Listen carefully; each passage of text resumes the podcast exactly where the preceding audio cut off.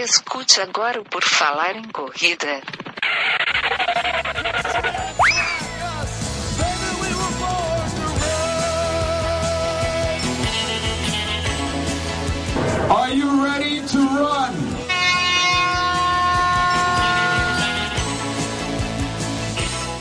Começa agora mais uma gravação do podcast do Por Falar em Correr, mais um episódio tocando nas suas orelhas, queridos ouvintes. Sim, chegamos ao ar em mais uma edição, essa daqui a 300 e não sei quanto, mas vai ter o um númerozinho aí, você vai saber qual 300 que é esse. Eu me perdi nas contas aqui já, o meu nome é Enio Augusto, vocês já sabem, estamos aqui desde 2012, mas o convidado de hoje não, esse vocês nunca ouviram aqui no podcast até então. Vou conversar com Rodrigo Carneiro, lá da Velocitar. Tudo bem, Rodrigo? Seja bem-vindo. Tudo ótimo, obrigado mais uma vez, obrigado pelo convite. Maravilha, vamos conversar aqui com o Rodrigo, que pelo perfil dele no Instagram, ele é apaixonado por corrida e ciclismo, empreendedor, engenheiro, consultor, especialista em varejo e mercado de corrida. Só aí a gente já tem vários tópicos para abordar com ele. É isso e o... que eu ando dizendo por aí de mim, né, Enio? É? Tu contratou alguém para fazer a bio do Instagram? Boa, muito bom. Vamos começar então aqui do começo, Rodrigo. É, quem que veio primeiro? A pessoa que pratica esporte, corrida e ciclismo ou o empreendedor? Ah, o corredor veio primeiro, né? Eu comecei a correr acho que dois anos antes de, de, de, de fundar a Velocitar. Então comecei a correr como muita gente de uma maneira geral corre, né? Comecei por conta própria, ia lá, fazia o meu treininho, voltava para casa. Estamos uh, falando aí de 94 94, 95, é, por aí. A gente tinha menos assessorias esportivas do que a gente tem hoje, era, era um começo. Correr ainda era meio coisa de extraterrestre, você encontrava as pessoas correndo na rua, as pessoas te olhavam diferente, é muito diferente do que do, do, do jeito que a gente está hoje aí, uh, ah, 23 anos depois de Velocidade. Né? Ah, então, então eu, eu fiz essa pergunta porque é, eu não sabia realmente quando é que tinha começado a correr. Eu achei que não era tanto tempo assim, é bastante tempo correndo já. É, é. Faz, um, é faz um tempinho. Assim, é, eu, eu não fiquei ininterrupto correndo esse período todo, não. Eu tive, eu tive uma lesão chata em 99. Tive, não, tenho, porque ela vem me acompanhando, que vem piorando ao longo do tempo. Tomei a decisão lá atrás de, de, de não ir para a cirurgia venho tratando uh, depois da, da, dessa lesão. Eu já tinha corrido uma maratona, eu corri mais duas, e hoje, pô, faz tempo que eu não, não, não corro uma maratona. Minha última foi 2009. É, 2009 foi minha última maratona, então já faz um tempinho, mas eu venho aí correndo algumas meias ao longo do tempo. A última meia que eu corri foi ano passado. E agora é, tu tá correndo assim por diversão, tu busca algum tempo, tu corre ah. com dor, como é que é essa situação hoje? Ah, eu sempre, eu sempre, vai, eu sempre, sempre corri por diversão. Uh, durante, uh, assim, no começo, minha primeira motivação foi perder peso. Eu sempre, sempre briguei com a balança, provavelmente vou, vou sempre brigar. E aí depois eu vi que dava para ir aumentando as distâncias, aquele, aquele gosto que você vai pegando, né? Eu, puta, eu era, era moleque, era gordinho, odiava esporte. Quando era mais moleque, eu pedalava, andava na rua, enfim, uh, mas era mais brincadeira do que esporte. E aí, meu começo com a corrida foi bem em relação de amor e ódio. Não era muito fã, mas era entendia que me ajudava a emagrecer, enfim. Uh, e aí fui aumentando as distâncias, aí fui pegando gosto e falei, pô, isso aqui é legal demais. Até chegar aí no, no, no em correr as distâncias maiores, correr maratona. Mas eu, eu eu nunca fui uh, muito competitivo na, na, na, corrida. Eu sou mais, eu sou mais competitivo no, no, no, no, ciclismo hoje. Eu me divido um pouco entre os dois esportes. O que acontece é que, para mim, por causa da minha lesão, eu não corro muito com dor, eu sinto um pouco de dor depois. Uh, mas eu venho respeitando bem o limite e tal, então não, não tenho tanto incômodo assim com a corrida hoje. Mas sem dúvida, assim, o pedal não me dói nada faço uh, provas longas também de, de, de ciclismo. Proporcionalmente, as, as, provas que eu faço de ciclismo são, são mais longas, seriam equivalente a ultramaratonas, se eu, se eu fosse falar de corrida. Uhum. E meu quadril não incomoda. Então, eu acabo, naturalmente, eu fui colocando um pouco mais de, de, de tempo no ciclismo. Agora, eu não só adoro corrida, como tem um aspecto da corrida que é que é incomparavelmente melhor do que o ciclismo. é muito prático. Você vai para qualquer é. lugar.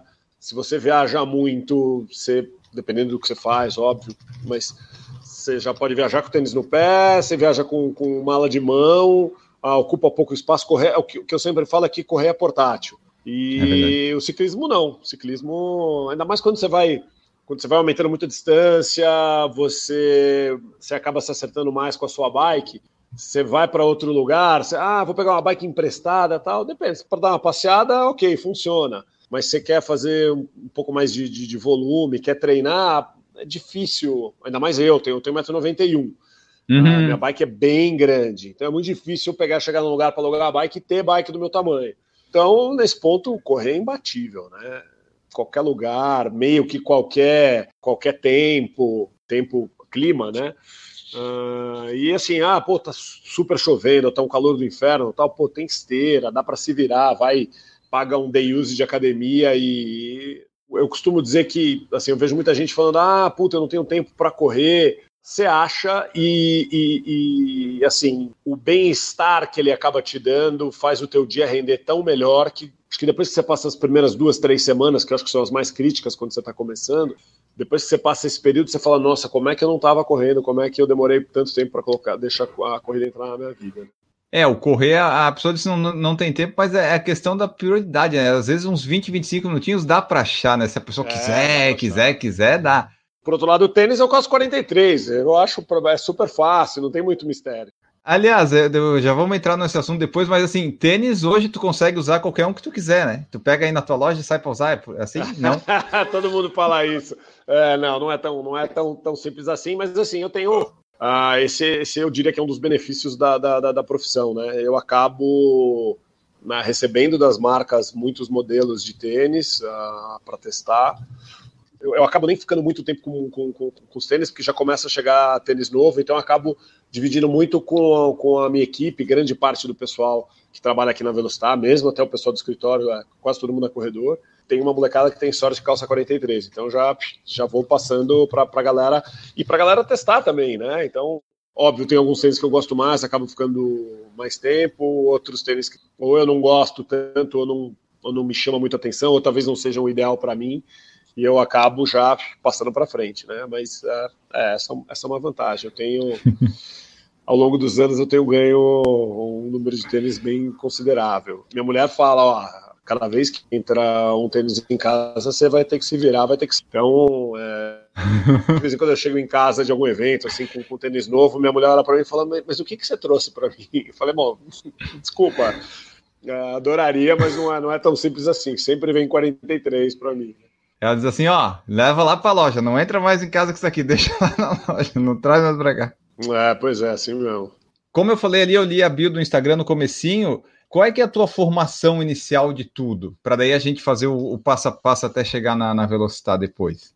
Ah, legal. Eu sou, eu sou engenheiro, né? É, eu fiz engenharia mecânica de produção. Antes disso, né? Antes de, de, de entrar na faculdade, eu fiz um pouco de remo mas não fiquei, não fiquei durante muito tempo. Logo depois que eu entrei na faculdade, eu machuquei o joelho e tive que fazer uma cirurgia de menisco. Tive que fazer duas, na verdade, a primeira não deu muito certo. Ao longo da fa a, a faculdade não foi um período muito esportivo para mim. Depois da faculdade fui morar fora, fui morar, morei um pouco nos Estados Unidos, um pouco na Inglaterra. E aí fiz um pouco de tudo. Trabalhei, é, na verdade, antes de ir para a Inglaterra, eu trabalhava num banco Aí quando eu me formei, eu não falava inglês direito, falei, pô, vou aproveitar que ou eu viajo agora ou não viajo nunca mais. Aí fui morar esse ano fora, fiquei basicamente em Inglaterra, Estados Unidos e Espanha, aprendi a falar um pouco de espanhol também.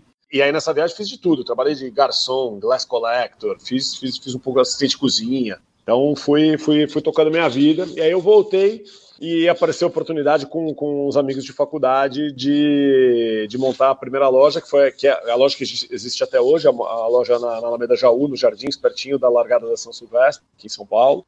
E aí a gente começou e foi, foi devagar, tocando a vida. Naquela época, mal é mal, tinha internet, né? Então. Que ano que foi? A gente começou ah, em 96. 96 foi o nosso primeiro. A gente abriu em outubro de 96 a, a loja dos Jardins. Naquela época, imagina, a gente tinha, a gente vendia ASICS, New Balance, New Balance poucos modelos muito técnicos de corrida. A gente vendia Nike, a gente vendia Adidas, a gente vendia uma marca chamada Etonic, que desapareceu. Era a marca que patrocinou Bill Rogers durante um tempo, era uma marca famosa, mas não está mais entre nós. O que mais? Naquela época não tinha Salkley, não tinha Brooks, não tinha eram, eram, eram tempos menos românticos, né? O corredor tinha muito menos opções. Tá, mas assim, ó, 96 é uma época que a corrida ainda não estava assim nesse coisa todo. Quando vocês criaram, decidiram criar a loja, foi porque assim, era já voltada para a corrida? Como no é que surgiu momento, essa ideia? Não. não, não, no primeiro momento não. A gente a primeira loja era uma loja generalista de esportes, ah, tá. que tinha corrida, mas na época a gente vendia também um pouco de futebol, um pouco de tênis, o esporte tênis. Uh, vendia tênis para basquete, mas também era só o tênis para basquete. Vendia alguma coisa de bola. Na época a gente se espelhava muito numa loja que tem aqui em São Paulo, que é a Bayard, que também existe até hoje, uma loja super bacana. Só que logo de cara a gente, a gente já começou a perceber. Eu, era, eu já era corredor, então eu ficava olhando para as marcas e falando: bom, e aí, o que, que tem de corrida, enfim. E aí eu peguei um pouco do fenômeno do, do, do crescimento das assessorias esportivas em São Paulo, né? Uh, eu, na época, comecei a treinar com o Marcos Paulo. Ele, nossa, ele não tinha, não estava nem perto do tamanho que ele, que ele chegou hoje. É aquilo que eu te falei, correr era um negócio meio de, de maluco. As pessoas, pois é. as pessoas correndo na rua era, era gente estranha, né? O ciclista também na época, né? O cara que tá andando, pedalando, ou é louco, ou é pobre, né? O cara que tá indo pro trabalho, enfim. É, isso foi uh, com o tempo mudando, né? Tanto corrida quanto ciclismo acabaram virando esporte para todo mundo, né? Não tem, não tem muito essa de, de, de, de classe social. Ele é, ele transcende o, o, o nível social das pessoas, né? Na época a gente começou a perceber que, pô, tem lojas especializadas em corrida em outros países, uh, não tem no Brasil, o esporte está crescendo, o esporte já nos Estados Unidos já, já o boom, Sim. o grande boom da corrida nos Estados Unidos, na verdade, já, já tinha a, acontecido, né? E a gente falou, pô, tem uma oportunidade aí, né? E aí a gente começou a, a buscar mais das marcas, mais uh, os modelos especializados em corrida, começou a se aproximar de, de outras assessorias esportivas, que a gente percebia. Eu lembro da, da uma, acho que a primeira, a primeira entrevista que eu fui fazer para eu ir treinar com, com, com o Marcos Paulo ele falou: Ah, com o que, que você trabalha? Eu falei: Ah, trabalho numa loja de esportes tal. Ele já falou assim: Mas peraí, você, você vende tênis de corrida? Eu falei: Ah, vendo. Nossa, tem uma dificuldade de, de indicar meus alunos para comprar em algum lugar tal. E foi engraçado porque, do mesmo jeito que isso aconteceu com o Marcos Paulo, eu lembro de. Uh, de vez em quando eu tocava o telefone e ligava: Olha, aqui que está falando XPTO da assessoria YZ. É, eu vi falar, um aluno meu foi na sua loja, gostou do atendimento, eu queria. E aí as assessorias começaram a procurar da gente. O mercado era tão carente que, assim, o dono da assessoria falava, pô, eu, eu preciso calçar o meu aluno, porque senão o cara não, não, não, não, não treina. Era, era muito mais difícil você você tinha muito menos modelos disponíveis do que hoje, e além de tudo, ah, você, tinha muito menos marcas. Imagina, hoje a Velocidade trabalha com 11 marcas, quase todas com muito foco em corrida, né? mudou totalmente o mercado, né? Então, na, na, na época era uma compliqueira. Você, você, além de tudo, você ia nas lojas, as pessoas simplesmente não sabiam, os vendedores não sabiam uh, o que te, o que te oferecer. Corredor era meio que tudo igual. Corredor, ah, você corre, uhum. ah, tá bom. Então, pra você ter uma ideia, nós fomos a primeira loja no Brasil a ter um teste de pisada 100% do tempo na loja. O que acontecia na época, quando a gente começou, logo depois, acho que foi a Adidas, se não me engano, que trouxe um teste de pisada e aí eles tinham, acho que, um teste que ficava rodando as lojas do Brasil. E a gente falou, pô, gente, a gente é especializado em corrida, quer saber? Vamos ter. E na época a gente fez uma parceria com a, com a, com a Adidas e a Adidas deixou um na nossa loja da Jaú. Então, nós fomos os primeiros caras a ter um teste uh, em tempo integral. Hoje é engraçado porque a gente já questiona um pouco, por mais que as pessoas ainda deem, deem muito valor para o teste de pisada, a gente Sim. até questiona um pouco. E a gente percebeu que o o teste de pisada é menos importante do que as pessoas acham que ele é. Não estou dizendo que ele não é importante. Pode ser importante, mas as pessoas dão um valor para o teste de pisada que é muito maior do que ele realmente tem, né? Então, uhum. você tem, eu diria que você tem ótimas lojas de corrida com staff treinado e que não tem teste de pisada e, e, e você vai conseguir sair de lá com, com, com, com tênis bacana. Quer dizer, o fato de o teste de pisada não significa que ela não possa prestar um bom serviço. A maioria até hoje, hoje não tem, né? Que eu lembro assim a nas lojas. Não é, tem. Né, não a tem. No Brasil, pelo menos, não tem. Mas olha, eu vou te falar, eu, sempre que eu, que eu viajo para outros países, eu faço um esforço de visitar as lojas especializadas em corrida, né? No Brasil você tem menos lojas especializadas em corrida, eu contaria que a gente deve ter no Brasil ao todo 20 lojas de 6, 7 redes, vai. Na, nos Estados Unidos você tem mais de 600 lojas. Em outros países também, assim, o, o, o, mercado de lojas especializadas em corrida é mais desenvolvido. Aqui, o consumidor se habituou a comprar diferente, né? O consumidor comprava tênis em até não muito tempo atrás em loja de sapato. O mercado, o varejo esportivo aqui evoluiu de uma forma diferente da que ele evoluiu em outros países. Toda vez que eu, que eu viajo, eu tento dar uma olhada para ver o que, que o que, que a galera faz de diferente nos outros países. A parte boa é que assim a gente a gente não está muito atrás. Aliás diria que a gente muitas vezes a gente está até bem na frente uh, de várias lojas muito bacanas uh, fora do Brasil. Não estou falando só da Velostato falando de, de, de, outras lojas bacanas que existem no Brasil de concorrentes da gente. Uh, mas assim eu lembro de uma das, das, minhas primeiras viagens, eu fui para Seattle, no noroeste dos Estados Unidos. Fui visitar, na época, a, sede da Brooks e fui visitar uma loja que se chama Super Jock and Jill. Se a gente tem 23 anos de mercado, esses caras devem ter, vou chutar, quase uns 40. Eles já tinham bastante tempo. E aí eu lembro que eu cheguei na loja, a loja tinha acabado de ser reformada, estava uma loja bonita tal. Eu entrei, dei uma olhada, não vi o teste de pisada, falei, pô, mas me disseram que essa loja era super legal, eles não têm teste de pisada. Isso era na época que o teste de pisada no Brasil estava bombando. Estou falando de talvez uns 15 anos atrás.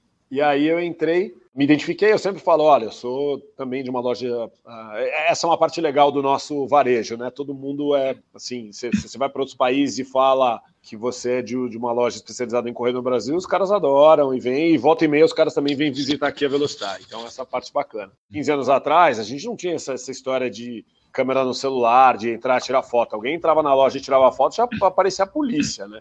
Então, eu sempre me identificava uh, e falava, olha, será que eu posso tirar umas fotos? Uh, eu tenho, eu tenho inclusive muitas fotos da, da, da, da época que, que eu sempre uso para treinar, tal, em equipe de atendimento. E aí o, o gerente lá da, da, da, da Super Jock and Jill chegou para mim eu, eu falei, bom, e aí, mas e o teste de pisada de vocês? Ele falou, não, não, a gente aqui não tem teste de pisada. A gente prefere conversar com os corredores.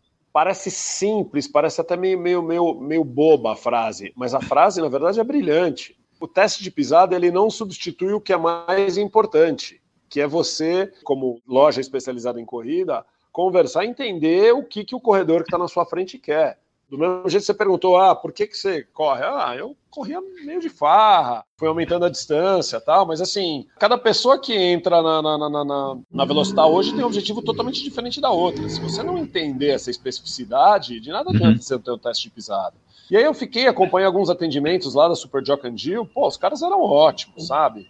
Uh, muito parecidos com a gente, quase todo mundo era corredor ou de alguma forma envolvido com esporte. Quem, mesmo quem não era corredor, assim, entendia de corrida, é isso que é importante, entender Uh, acho que mais importante do que correr é entender a cabeça do corredor, né? Que é bem peculiar. Nesse ponto, eu acho, tanto a velocidade quanto Uh, ok, a gente tem teste de pisada, mas eu, não, eu realmente não acho que, que o teste de pisada é o nosso ponto mais forte, não. Acho que é, é legal, é legal ter o teste de pisada, as pessoas muitas vezes uh, ligam, perguntam, enfim, mas o mais importante é a lição que eu aprendi, sei lá, 15 anos atrás na Super Jocandil é o importante é conversar com o corredor. Né? Na Velocitar eu lembro que eu fui em 2018, no final de 2018, que eu tinha comprado o Tartesil pela internet, aí eu escolhi retirar lá na loja.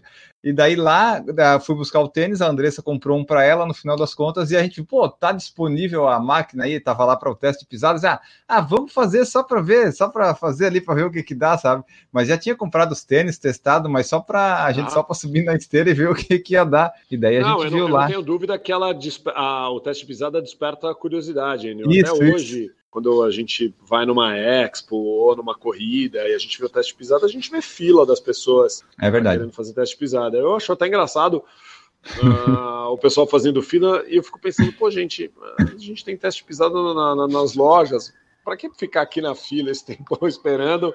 Ah. Vai lá no horário que você quiser na loja, faz o teste, enfim.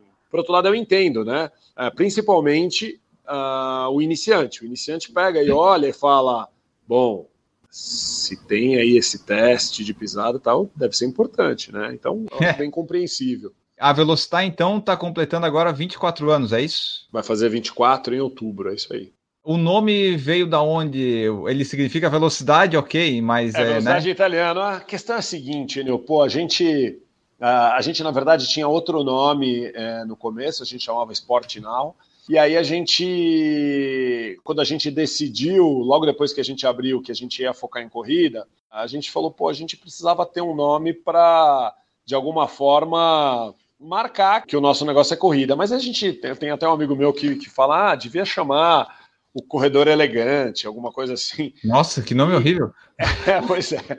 Que a gente queria. Primeiro, a gente não queria um nome em inglês, a gente queria, a gente brigou para ter um nome em português. E a gente não queria um nome que fosse óbvio, que fosse uma, uma referência direta para a corrida, tipo loja do corredor, loja uhum. da corrida. A gente ficou procurando em português durante bastante tempo. E todos os nomes que a gente tinha pensado que eram referências indiretas à corrida. Então a gente pensou, por exemplo, um dos nomes que foi nosso finalista foi Oxigênio. E aí a gente, quando a gente é. chegava no nome, a gente descobria que alguém já tinha depositado a marca. E aí, Oxigênio, por exemplo, era de uma, era uma rede de moda jovem que vendia predominantemente norte e nordeste. Provavelmente registrou lá em 1950, porque né, Oxigênio é, é um exato, comum, né? é, assim, a gente ficou pensando nesses nomes, tal, a gente não chegou em nada. E aí eu peguei dicionário português espanhol, português italiano, comecei a pegar as palavras que a gente uh, tinha imaginado e falei, pô, vamos ver se a gente pega alguma palavra em outro idioma. E aí veio o Velocitar, que, uh, na, na, na, verdade no começo a gente ficava, e aí, nós vamos falar como? Velocitar, que é o certo em italiano, ou nós vamos falar Velocitar? E aí a gente acabou optando por falar Velocitar, que eu acho que é mais fácil, meio abrasileirado. A gente falou, pô, italiano é uma língua bacana, que tem uma sonoridade legal, você tem aí uma, uma imigração italiana gigante.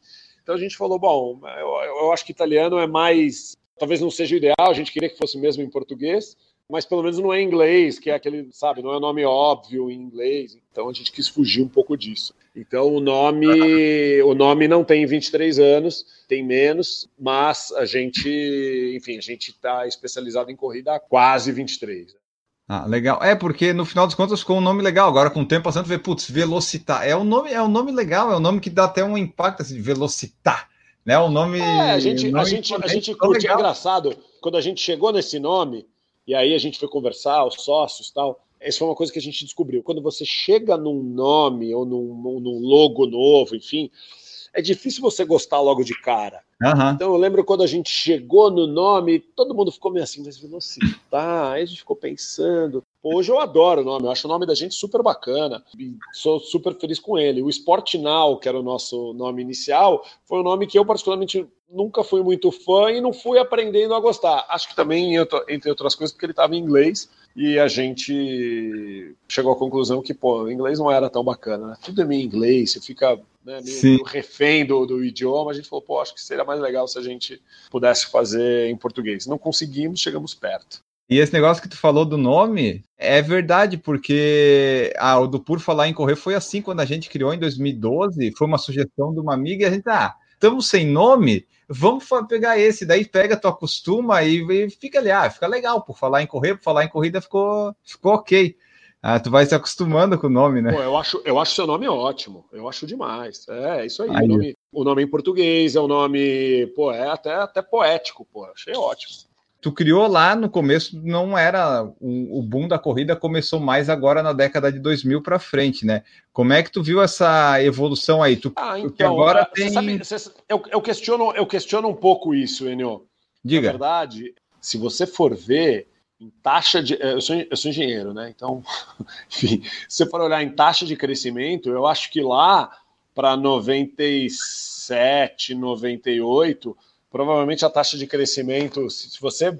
Eu acho que o ideal talvez seria perguntar para as grandes assessorias esportivas que estão aí ah. até hoje, mas provavelmente os anos que esses caras mais cresceram talvez tenham sido até antes disso, Enio. é que eu acho que ele crescia mais rápido porque a base era pequena também, né? Estou falando em percentual, mas eu acho que ele não tinha virado o mainstream ainda. Ainda era a corrida era meio para iniciados, enfim.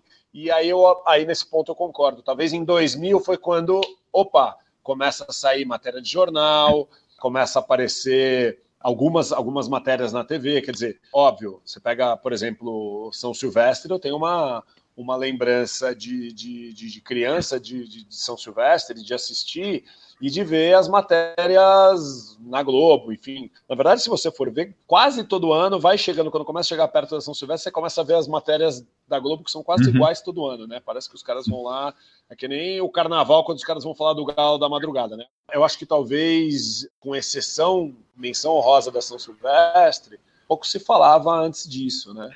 Pô, a Maratona de é. São Paulo que eu corri foi em 99, pô, ela era, era muito pequena em comparação com hoje. Eu chutaria.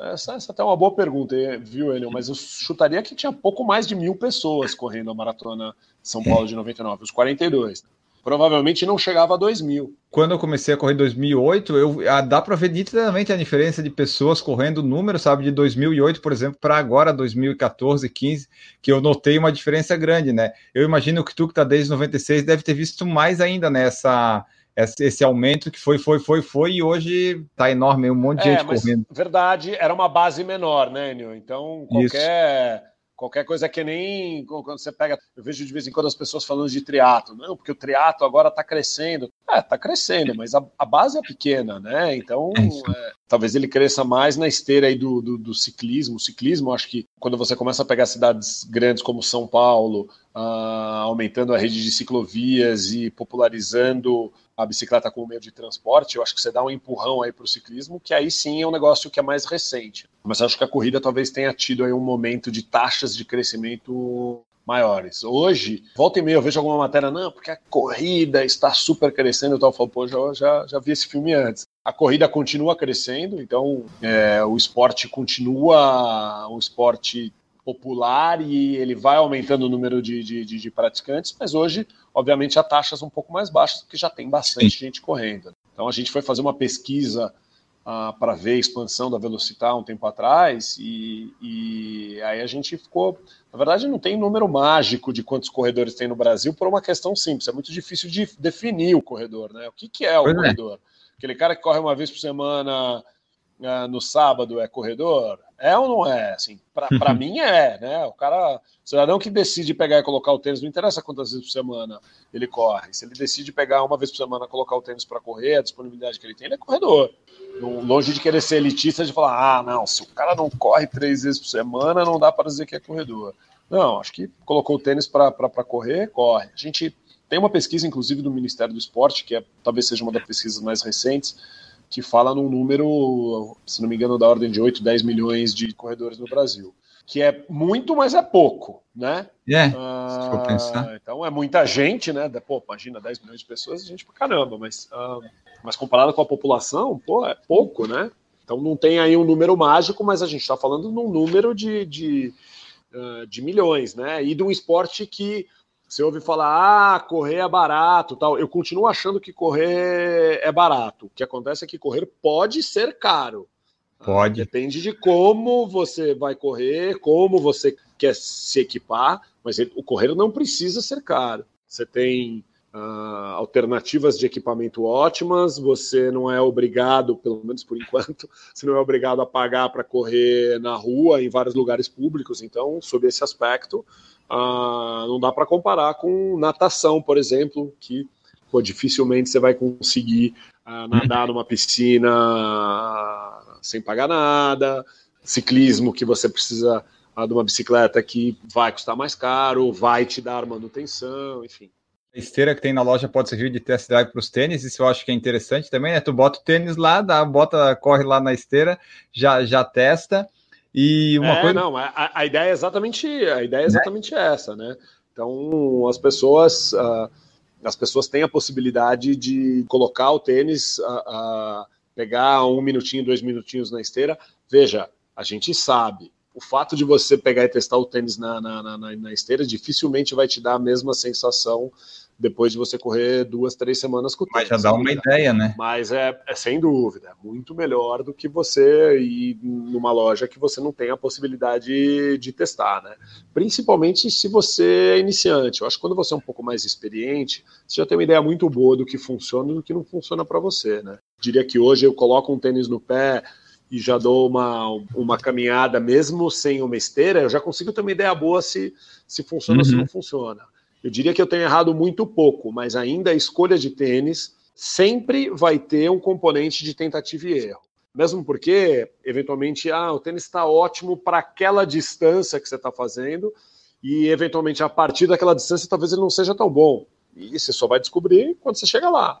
Então, é. sempre vai ter um componente de, de, tentativa e erro. A vantagem é que com o tempo e com quando, quando você tem uma assessoria boa, quer dizer, você compra numa loja bacana que é especializada em corrida e que as pessoas sabem o que elas estão vendendo, uh, isso ajuda. Quando você tem uma pessoa te orientando para treinar, seja uh, um personal, seja um educador físico de um grupo, seja assim um grupo de amigos correndo, enfim. Claro, isso diminui aí um pouco aí o componente de erro, mas ainda, ainda assim tem um, um, componente de tentativa e erro na escolha do tênis, sim. Diria que hoje muito menos do que já teve, né? Se a gente lembrar, é até interessante. A New Balance está tá lançando, acho que no segundo semestre, eles estão lançando um tênis de trilha, quer dizer, na verdade estão lançando um tênis casual, que foi um tênis de trilha que a gente vendeu. É o mesmo produto. O produto que a gente. que era o tênis de trilha de, sei lá, 15 anos atrás. Hoje, a New Balance vai colocar ele em linha igualzinho, mesma cor, tudo, só que ele é casual. Então, imagina como evoluíram os produtos aí ao longo da, desse é. tempo, né? Veja, não que ele seja um tênis ruim para a trilha. E naquela época é, é, o, é o clássico, isso é o que temos para hoje, né? Uh, mas é que hoje você tem produtos melhores, né? Assim, se evoluiu muito na tecnologia de produto, na tecnologia de materiais, principalmente aí nos últimos anos mostraram uma, uma mudança muito grande em utilização de materiais, mudou. Então, isso faz com que, de uma maneira geral, os tênis tão, estejam mais democráticos, né? Quer dizer, hoje um, um bom tênis de corrida consegue atender muita gente, né? Você diminuiu um pouco isso, a indústria melhorou ao longo do tempo o produto num ponto em que você não sofre mais tanto para escolher um bom tênis de corrida. De todas essas lojas aí que tem, que vendem aí na, na internet, uma coisa que eu gosto da Velocitar, na Velocitar eu consigo encontrar muito mais opção de tênis 44 do que nas outras lojas, que eu uso 44, é difícil achar. E só hoje aqui procurando eu já achei um, vários tênis aqui em promoção, ó. Isso daí para mim é um bálsamo. Eu não tenho dinheiro agora, mas tipo, a, a eu sempre consigo achar uns tênis 44. Eu gosto, né? Eu, e eu consigo parcelar como tu falou do, do negócio que o correr pode ser caro e tal, eu quis entrar nessa parte que o 44 eu consigo achar na Velocitar e às vezes com preço bom, né? Como é que funciona a, a composição do preço aqui? Porque o tênis é tão mais caro no Brasil do que nos Estados Unidos e Europa, e se tem alguma chance disso mudar? Como é que funciona essa composição de preço? Olha, eu, eu, eu recentemente é, fui consultado pelo canal Tênis Certo para ajudar eles a fazerem a composição. Eu tô com os números mais ou menos na cabeça, porque eu fiz numa, numa planilha. Não, não, quero, não quero entrar em nenhuma incorreção, mas pelo que eu me lembro, o maior custo total disparado é imposto. E aí uhum. eu tenho, acho que tem, tem, tem um ponto interessante. Quando a gente começou lá atrás, o imposto de importação para tênis no Brasil era de 20% eu não me lembro exatamente em que momento, ele subiu para 35, que é a maior alíquota de importação, a maior alíquota de imposto de importação. Ou seja, essa decisão foi tomada lá atrás, enfim, por uma série de razões. Então, quer dizer, o, o tênis importado paga a maior alíquota possível para qualquer produto de imposto de importação. Além de tudo, não me lembro exatamente quanto tempo faz, mas já faz um tempo, existe uma tarifa chamada anti-dumping para calçados fabricados na China. O que uh, eu não conheço muito da, da indústria de sapato, mas eu entendo que deve ter uma razão de ser para sapatos, mas é muito questionável se faz sentido ter essa sobretaxa para produtos chineses como forma de proteger a indústria brasileira. O fato é, o que, que aconteceu?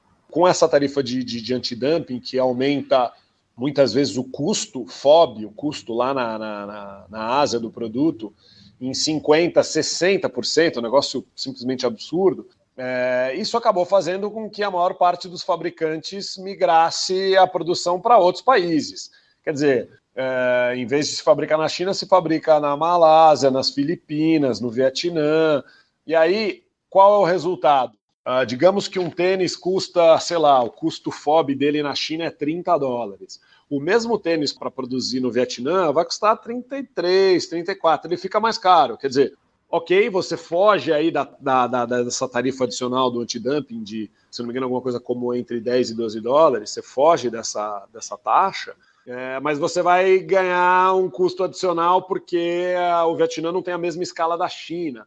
Então, quer dizer, no Brasil, de uma maneira geral, é uma, uma, uma opinião pessoal minha, o, o, governo, de uma maneira geral, nos últimos, uh, não sei, talvez desde o descobrimento, o, o governo não tem não está muito preocupado em ajudar o consumidor final. A gente costuma dizer que se ele não atrapalhar, já está ótimo. Então, voltando aí para o percentual de composição, o número mágico do imposto é eu diria que quase metade do custo do produto no Brasil é imposto. Quando você vai comprar um tênis nos Estados Unidos, por exemplo, você vai pagar o imposto de consumo, que é grande parte, ele está fora do preço. Então você vê lá, é. o produto custa 180 dólares. Aí você vai comprar ele num determinado estado, ele vai ter, sei lá, 8% de imposto a mais. Sim. Então, na hora na registradora, você vê exatamente quanto que você está pagando de imposto. Aqui ele está inteiro embutido, e assim, se você for ver, e aí eu estou falando basicamente do tênis importado. O que eu falei até agora vale muito para o tênis importado, né? O, uh, o, imposto de importação e esse adicional quando o, o, o, calçado é feito na China. Mas eu diria que alguma coisa perto da metade é isso. A parte que fica como que não é para cobrir custo de operação, nem da, do, do, do fabricante, nem do varejista, eu diria que alguma coisa a parte, a lucratividade é, final, última linha do varejista deve ser alguma coisa em torno de 5% a 8% e mais ou menos o mesmo tanto para a marca. Então, quer dizer, você tem no, no fim, o imposto é mais importante do que custo de matéria-prima, é um negócio meio sem noção. Obviamente, quando você vai para marcas nacionais, quando você vai para, por exemplo, fila que é produzida no Brasil e Olímpicos, as outras marcas também têm uh, alguns produtos que são fabricados no Brasil, as marcas internacionais, mas de uma maneira geral você não tem produtos com muita tecnologia fabricados no Brasil. A maior parte das marcas, uh, você vai pegar Adidas, Nike, New Balance, os produtos fabricados no Brasil são os produtos de entrada casuais ou os produtos muito básicos, né? São os produtos uhum. que acabam valendo a pena serem fabricados no Brasil. Os produtos com mais uh, com mais tecnologia são praticamente todos importados. Então, quando você vai para Olímpicos e, e, fila, você acaba conseguindo comprar produtos. O, o peso de, de, de, impostos nesses produtos é menor, ele não é muito menor, porque uh, se você considerar que, que, que grande parte de um tênis de corrida pode ser petróleo, e o petróleo tem preço internacional, tem imposto na cadeia dele, ele também vai, vai ter uh, bastante imposto, mas ele pelo menos não tem antidumping, imposto de importação tal. Então, uh, é por isso que você consegue ser, ter produtos mais competitivos, muitas vezes, uh, nas marcas nacionais. Né? Nós estamos falando de preço cheio, de tanto Olímpicos ter um produto excelente a 349, quanto Fila ter um produto excelente a 349. Ah, então, quando você vai pegar os produtos uh, de 349 das eh, importa das outras marcas, você normalmente não tem um produto tão bom. Mesmo o preço tendo um imposto e tudo mais, alguns tênis, tipo, eu fui nos Estados Unidos ano passado, 2019, se tu fizer a Pô, conversão é bem, bem é conversão... É, esqueci, esqueci desse ponto, sem dúvida. Assim, o que, é, o que é muito comum é quando a gente, uh, o brasileiro viaja, aí ele vai e compra o tênis uh, no outlet é, e fala: pô, eu comprei o tênis no Outlet, ele estava muito mais barato no Brasil. Paguei metade do preço do tênis no Brasil. A gente precisa comparar banana com banana e abacaxi com abacaxi. Não dá para você comparar o tênis que está aqui, que ainda está em coleção, que está com preço cheio, com tênis que eventualmente saiu de coleção fora do Brasil e, e por isso está tá com preço muito menor. Então, eu acho que tem algumas comparações importantes. primeira coisa, eu vou fugir um pouco de tênis e vou falar de óculos. Ah, se você pegar óculos Oakley, por exemplo, o preço dos óculos Oakley no Brasil ele é praticamente igual, às vezes mais barato do que os óculos Oakley nos Estados Unidos, e ele é bem mais barato do que os óculos Oakley na, na Europa e no Reino Unido. Então, assim, pode procurar. Você vai pegar, de novo, produto de linha. Porque, obviamente, aqui, na, aqui no Brasil você também pode comprar uh, o produto Oakley com desconto quando ele sai de linha. Mas pensando aí no, no, no, no produto de linha, os óculos Oakley bacanas custam alguma coisa em torno de 200 dólares. Estamos falando de quase, com imposto, enfim, nós estamos falando de quase mil reais. A maior parte do, do o, esses mesmos Oakley no Brasil custam alguma coisa como 800, 850 reais. Você tem modelos que às vezes ficam um pouco mais caros e às vezes ficam um pouco mais baratos nos Estados Unidos. Inglaterra e, e Europa, sem dúvida, ficam mais caros. Vestuário é a mesma coisa a mesma coisa que óculos. Então, vestuário, de uma maneira geral, você vai pegar um, um, vestuário importado, ele efetivamente custa, custa mais caro do que no Brasil. Você vai pegar ah, uma meia compra esporte. A meia compra esporte custa ah, entre 16 e 20 dólares. Dá quase 90 a 100 reais. A meia aqui no Brasil custa 90 reais. Né? Então, 90 reais é barato? Não, não é barato 90 reais uma meia. Mas é, assim, provavelmente a melhor meia que a gente vende. Uh, eu, particularmente, sou usuário do, do, do, dos produtos, o produto é indestrutível. Uh, uma coisa é a gente falar de preço. Ah, preço é, ah, é caro? É. Agora, outra coisa é você falar de valor. Eu, particularmente, acho que uma meia compra esporte de 90 reais ela vale mais do que muitas meias de 30, 40 reais. Agora, indo para tênis, eu acho que a gente já teve épocas uh, piores, que a diferença era muito grande. Uh, mas hoje, quer dizer, você vai pegar um, um Nimbus, tênis de máximo amortecimento, que são tênis que no Brasil custam mais ou menos 800 reais, esses são tênis que custam entre 160 e 180 dólares. Pois é. Faz a conta, é o mesmo preço. E no Brasil você ainda tem a possibilidade do parcelamento sem juros no cartão, que é um negócio que você não consegue fazer quando você compra fora. Você vai comprar fora, você vai pagar um imposto, vai pagar um IOF, vai ter que pagar tudo à vista. Então, obviamente, se você vai no, num outlet lá e você vai comprar um produto de 180 dólares por 100 dólares, opa, aí é uma vantagem. Mas assim, no ano passado, uh, de uma maneira geral, você, no final do ano passado, quando o Nimbus estava saindo de coleção, a gente chegou a vender o, o Nimbus por menos de 500 reais. O preço cheio dele é 800. Então, quando você vai ver o desconto, aí você faz a conta, também não é tão diferente. Então, por isso que eu sempre falo, olha, tem que comparar banana com banana e abacaxi com abacaxi, né? Eu concordo com você, tem produtos que realmente, assim, a diferença, mesmo sendo mais caros, a diferença é tão pequena que acaba valendo comprar no Brasil. É, porque o exemplo que eu tenho é o Vaporfly que a gente comprou da Andressa lá. É 250 dólares, aí tem a taxa lá de San Diego, que era uns 8, 9%, vai dar uns 275 dólares, dá quase os 1.400 que sai aqui, que aqui a gente poderia parcelar. Como a gente já foi preparado para comprar, tudo bem. Mas daí é isso que tu estava falando, tipo, é um, pode ser um pouco mais caro, mas às vezes tu parcela, tu consegue fazer. Não é que é barato mas é que comparando, né, a gente consegue é comprar as coisas aqui, né? Se quiser, não precisa comprar R$ 1.400 num tênis, mas enfim, tu tem a possibilidade de parcelar, tu não vai sentir tanto. Não, não é que fica barato, mas Outra às coisa, vezes cê, tá meio igual. Você tem uma questão, por mais que de uma maneira geral os tênis são bem fabricados, tal, assim, existe um percentual de produtos que apresenta defeitos de fabricação. Então, pô, você comprou o produto fora, trouxe para cá, testou, ele tem um defeito de fabricação, você, você não vai não vai estar coberto pela garantia. Realmente, você tem uma vantagem adicional de você comprar no Brasil, que você tem o suporte da marca e o suporte do varejista com quem você comprou o produto. Na experiência que eu tive ano passado lá, assim, alguns tênis que eu vi assim, putz, esse tênis é legal, mas aí eu vi o preço eu convertia. Eu vi os dias que eu tinha que ficar lá e os dias que eu tinha que comer. E eu fazia as coisas no Brasil, eu disse assim, ah, não, não vou, não vou levar, não comprei nenhum tênis, eu só comprei o deixa, iPhone, deixa foi a única conta coisa. em cervejas que eu vou deixar de tomar, né? É, eu só quis comprar o iPhone e deu, era só isso que eu me programei, o resto não deu para encaixar nada. Esse mundo, então, aí da, de loja de corrida, é, não é uma coisa muito fácil, né? Tipo, tu tem vários desafios aí, né, para manter o, o negócio, né? E daí já conta para mim da, das lojas, a Velocidade são, são três lojas físicas, é isso? É, a gente, na verdade, a gente fala que a gente tem quatro lojas, né? Porque além das três físicas, a gente tem o site, que hoje é a nossa maior loja, né? A gente está na internet há bastante tempo, mas de uma forma um pouco mais profissional, eu diria que desde 2015, faz cinco anos que a gente está mais mais profissional. Tem bastante para evoluir, mas assim, já é, já é, já é a nossa maior loja, né? A loja da internet. Mas assim, eu considero cidadão que tem uma loja especializada em corrida no Brasil, ele assim, como grande parte dos pequenos empresários no Brasil, ele é, ele é um é um vencedor. é, ele, sem dúvida, se ele está há muitos anos no mercado, ele sem dúvida é um vencedor, porque assim, que eu tinha falado agora há pouco, quando eu estava falando sobre o imposto, é verdade. Quer dizer, você tem um governo que, na maior parte das vezes, não só não te ajuda, como ele te atrapalha.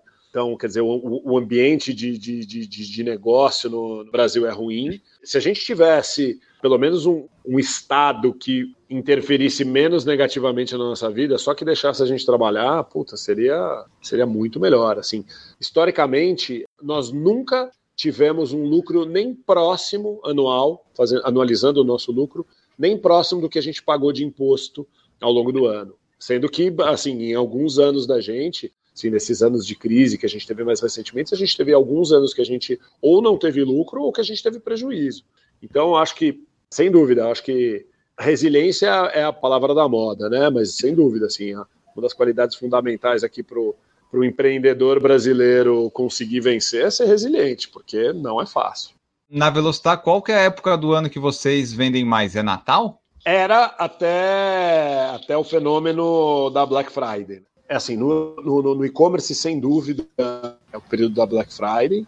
Então, uh, a, a, Black Friday já vem acontecendo para a gente há algum tempo, mas uh, esse último ano foi, a gente esperava que ia crescer, mas a gente não esperava que ia crescer o que cresceu. Acho que tem muito a ver com o fato da gente ter acertado nas ofertas que a, que a gente disponibilizou, então a gente percebeu que muitos dos produtos que a gente colocou agradaram, o preço estava super bom, mas assim, eu acho que do outro lado também as pessoas estão muito mais ligadas na data né, de Black Friday. Existe uma questão que a gente sempre falava, a gente falava, pô, Black Friday é um negócio que não faz o menor sentido para o brasileiro, porque pô, a Black Friday é. É verdade. No mercado americano, ela vem depois do, do, do, do, dia de ação de graças e tem uma razão de ser, né? É um pouco do limpar o estoque porque está chegando a coleção que eles chamam de coleção de holiday. Então, os lojistas estão recebendo produtos novos em dezembro para o Natal. Então, você manda embora aqueles produtos para abrir espaço, inclusive, para poder receber os produtos novos que você vai vender no Natal isso, isso uh, sempre fez sentido no mercado americano. O que acontece aqui no Brasil é que você não tem uma coleção especial em dezembro. Então, o produto que você recebe em dezembro é o produto que você recebe em novembro. Então, é um negócio meio sem sentido. Quer dizer, bom, então a gente abaixa o preço do produto. Veja, estou falando do nosso ponto de vista, porque a gente uh, sempre fez promoção de, de, de Black Friday com seriedade, né? A gente sempre uh, uh, efetivamente deu descontos reais. Não é Black Friday. Fraude. Exatamente. e aí, quando acaba Black Friday, Uh, a maior parte dos produtos a gente volta, porque muitas vezes a gente não tem nem margem para vender pelo preço da Black Friday. É muito mais, é meio pela farra do, do negócio. Tá, assim, todo mundo abaixa o preço, você não tem muita opção, né? Tu ganha na quantidade, talvez, que vende mais? Em alguns não. modelos, sim, em outros, não. Simplesmente o é. preço que você vende é um preço que você não ganha dinheiro. Às vezes você perde dinheiro. Eu, eu, eu nem vejo muito problema quando está num produto que está saindo de linha, tal, você falar, bom, são os últimos pares, a gente perde, mas a gente ganhou nos outros, então na média, ok. Mas tem produtos que são produtos que estão em linha e vão continuar em linha. Então é um negócio meio esquisito. E agora o que a gente está percebendo uhum. é que uhum. as marcas aqui no Brasil estão mudando o calendário promocional. Então o que a gente já entendeu é que em 2020, logo depois da Black Friday, possivelmente algumas marcas vão ter produtos novos, coleções novas. Então o que vai acontecer é, bom, beleza, acabou a Black Friday, aí temos produtos novos. Faz mais Natal, sentido. Mas assim, a Black Friday, assim, na internet a gente vendeu mais na Black Friday do que no Natal. E aí tem uma outra coisa, né? No Natal, as pessoas estão comprando presente, elas estão muito preocupadas com a data em que você vai conseguir entregar. E aí no Brasil você tem um problema de gargalho logístico, ou seja, você tem todo o e-commerce brasileiro pendurado em meia dúzia de operadores logísticos, o Correio principalmente e outros grandes operadores todo mundo até a Black Friday e até o Natal, todo mundo funciona super bem. Então você vai ver, a galera reclama dos Correios. Veja, claro, os Correios não são perfeitos, então de vez em quando eles erram, eles perdem a sua encomenda, roubam o caminhão, enfim, tem umas coisas aí de, de, de, de Brasil. Mas se a gente for olhar a performance de entrega dos Correios ao longo do é. ano para a gente, eles são muito bons. É verdade. Muito.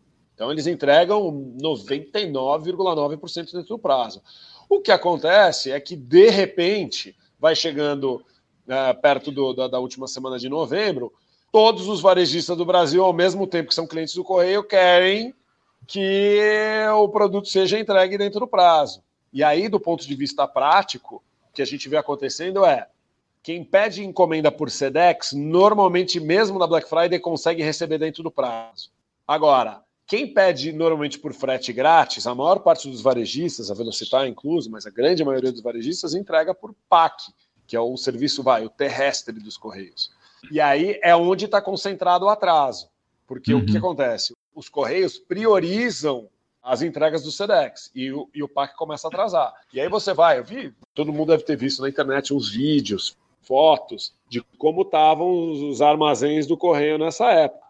Os caras não conseguem, muitas vezes, a gente olhava o rastreamento, os, os clientes da gente perguntando, pô, onde é que está minha mercadoria? A gente ia rastrear, a gente olhava o Correio de Cajamar, que é aqui do lado de São Paulo, perto de Jundiaí, que é um correio gigante, você vê até um pedaço dele da estrada da, da, da Anguera quando você passa por ele. O que acontece? Quando você entope Cajamar de, de, de produto uh, da Velocitado, Submarino, uh, da Americanas, da Netshoes e da torcida do Corinthians, não tem jeito. Tem lá, os caras têm um, um esquema de trabalho que, enfim, para aumentar a demanda, mas eles simplesmente não conseguem processar. Então, o que acontece, tanto na Black Friday quanto no Natal, é que por mais que, o, que os varejistas queiram, os operadores logísticos não conseguem cumprir todos os prazos e acaba tendo algum atraso. Eu, uh, eu vou dizer, a gente teve alguns problemas de, de, de, atraso, mas foi muito pontual, muito pontual. A gente teve, a gente pessoalmente foi se desculpar com vários clientes, eu contaria nos dedos, nos dedos de duas mãos não foram mais de 10 clientes que a gente teve problema de atraso, e desses eu diria que a grande maioria a gente não atrasou muito. Mas o que acontece é, tem muito cliente que está acostumado a comprar com a gente. O cara compra, o cara de Curitiba e compra por PAC. E aí, teoricamente, o prazo é, sei lá, seis dias, vai. E aí o correio entrega com três porque é. é. mais rápido, é Curitiba. E aí o que acontece é que esse cara já compra com a gente há muitos anos. Aí ele vai e compra na Black Friday, e aí tá lá o prazo, seis. Os caras vão e entregam em sete, né? Ou oito. O cara, na verdade, não tá comparando o sete ou oito com o seis, ele tá comparando com o três que ele recebeu da outra vez, né? E ele é. fala, puta merda, atrasou tal. Eu entendo, me coloco no lugar, também sou consumidor, também faço as compras, também sou bem tratado, na maior parte das vezes, às vezes não tão bem tratado. Então, assim, eu super entendo o, o ponto do consumidor, mas assim, sendo bem realista, graças a Deus, assim, eu acho que a gente teve a competência de conseguir trabalhar muito bem nesse período, mas sim, a gente teve aí uh, um outro probleminha que a gente acho que na medida do possível soube contornar bem, mas assim, de uma maneira geral, tem atraso nessa época. Aí o que acontece em dezembro? O cara que compra na Black Friday, ele não está muito pro... ah, atrasou, mas beleza, ah, era para chegar no dia comprou no final de novembro, era para chegar no dia 7, 8 de dezembro, chegou no dia 13 de dezembro, vai, é um absurdo, atrasou cinco dias. Beleza, ele provavelmente não, não, perdeu nenhuma data importante por causa disso. Agora, no Natal não tem muita conversa. Você comprou no dia 10, era para entregar no, no, no, dia 19, não dá para você entregar no dia 26. Então, o que acontece é que vai chegando mais perto do Natal, o consumidor simplesmente para de comprar online. E aí ele fala, quer saber, eu vou na loja física, ou então ele compra e fala, ah, vou retirar na loja física. Ele fala, é. ah, eu vou lá porque eu pego o produto na mão. Eu vou tirar Foi ele na, na raça, né? Então é isso que é exato, é isso que a gente percebe. Então o que acontece é que o final de dezembro você já não tem a mesma venda que você tinha no, no, no meio de dezembro, né? Quando as pessoas estão ainda confiando na entrega de internet. O que a gente percebe, e, e aí eu acho que tem outro ponto, né? Pô, a Velocitar é relativamente conhecida aí no meio dos corredores, mas na medida em que a corrida vai crescendo, tem mais gente nova entrando, aí a gente tem consumidores de outros estados, tem cara que não faz ideia de quem é Velocitar. E aí o hum. cara pega, vai lá, acha o produto, pô, é o produto que eu quero, pô, tem essa Velocitar, hein? E aí, hein? Será? E aí tem aquela busca no YouTube. Será né? que é confiável? Será? Velocitar é confiável? Aí você vai lá, procura, aí aparece, aí aparece é, as avaliações da gente no Opiniões Verificadas, aparece as reclamações da gente no Reclame Aqui, o pessoal só vai no Reclame Aqui, né? Não, mas, mas, mas, mas, assim, eu acho ótimo. Eu lembro que No começo a gente sofria com Reclame Aqui, né? Porque a gente falava, não, puta, uma reclamação no Reclame Aqui e tal. E no fim a gente percebe que, é, é, é assim, a reclamação no, no, no, no, Reclame Aqui, quando você consegue é, explicar exatamente o que aconteceu, quando você consegue, não, você sempre consegue explicar. Então a gente é bem aberto. Então, se você for no Reclame Aqui da Velocidade e ler as reclamações do, do, dos clientes da gente, primeiro que são bem poucas.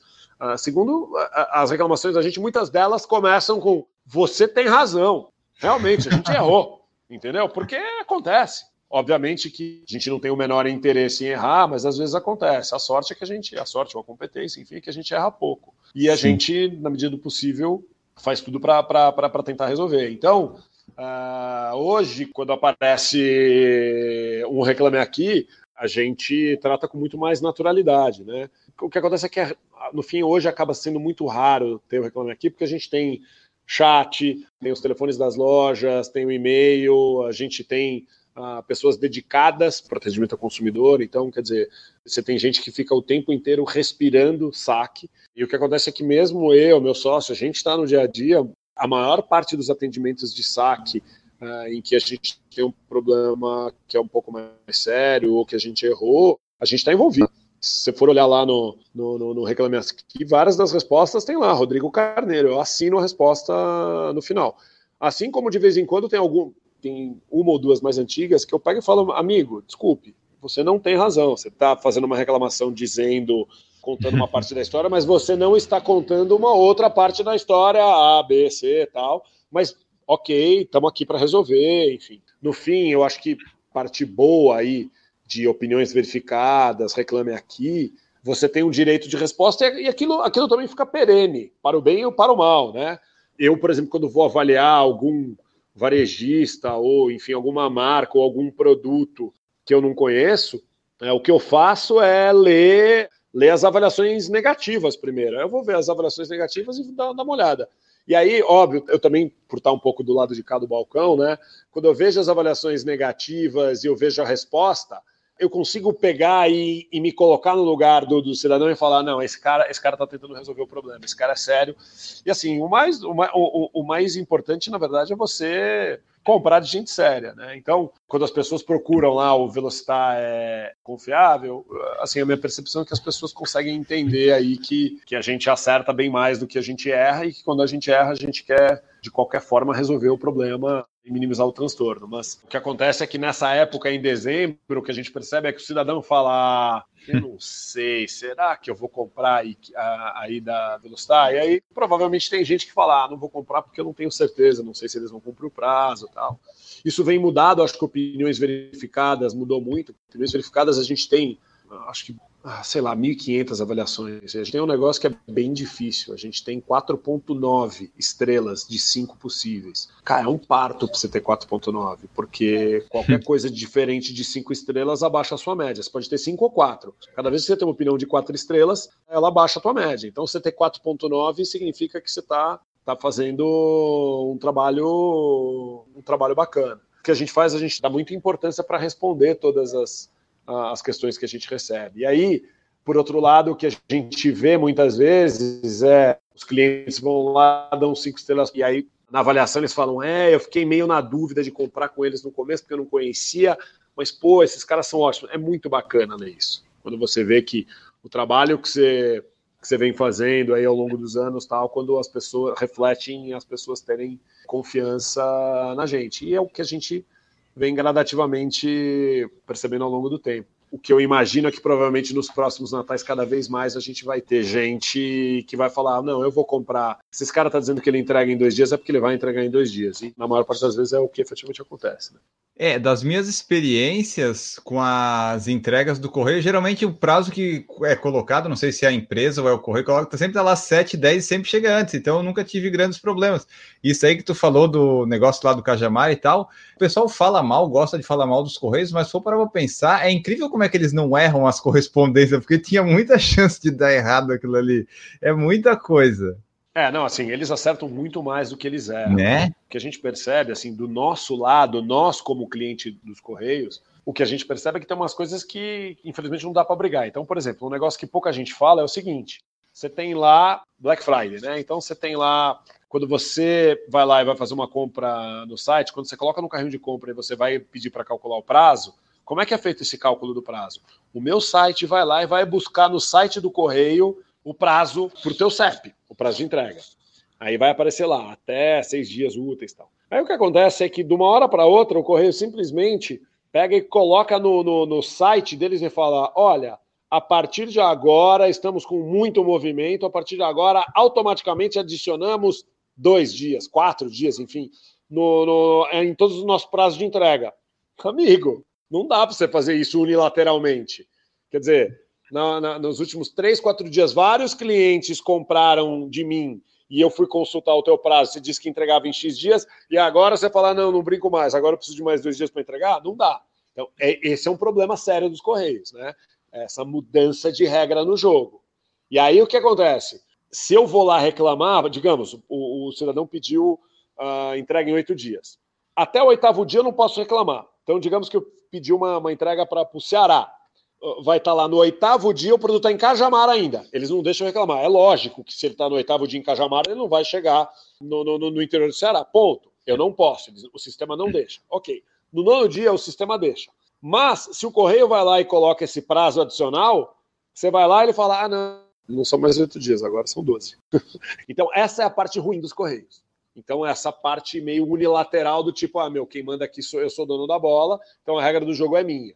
E aí, aplicar isso para o cliente, e o cliente não entende. Ele fala, ah, não quero nem saber, eu comprei de você e você que tem que resolver o problema. O que é verdade. Na verdade, é a gente que escolhe quem a gente vai mandar. Mas, por outro lado, você precisa ser um pouco realista. Quem é que consegue entregar uh, em praticamente 100% das localidades brasileiras? São os Correios mesmo algumas das transportadoras, dependendo da localidade, o cara fala, não, entrega no Brasil inteiro.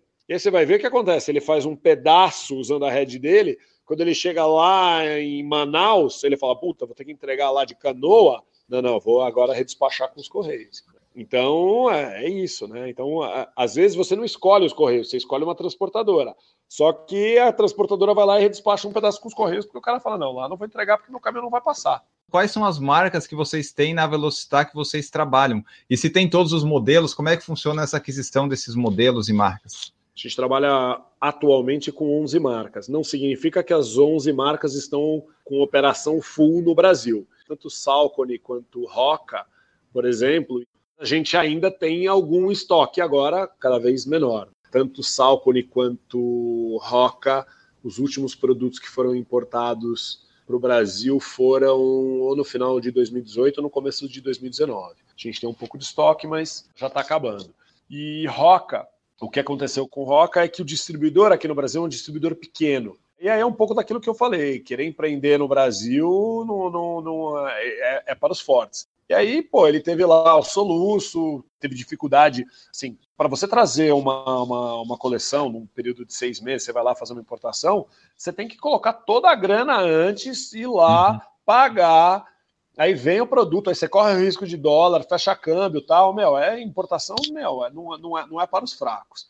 Aí o cidadão vai, nacionaliza o produto, vai, paga os impostos tal, aí ele começa a vender, aí ele começa a vender para os lojistas como a gente, ele vende a prazo, até ele receber o dinheiro, enfim, eventualmente demora. Então o que a gente percebeu é que a Roca sofreu aí, no começo começou super bem, mas aí começou a sofrer um pouco, porque não tinha essa. E no final é um problema, porque quanto mais a marca vende, mais ela cresce no Brasil, mais dinheiro você precisa. Aí o cara se apertou com grana e teve que acabar pulando duas ou três coleções. A gente trabalha com New Balance, com On Running, a gente trabalha com uh, essas duas marcas são um pouco mais recentes, Nike e Adidas mais tradicionais uh, e não tão focadas em corrida. A gente trabalha com Mizuno e ASICS desde sempre.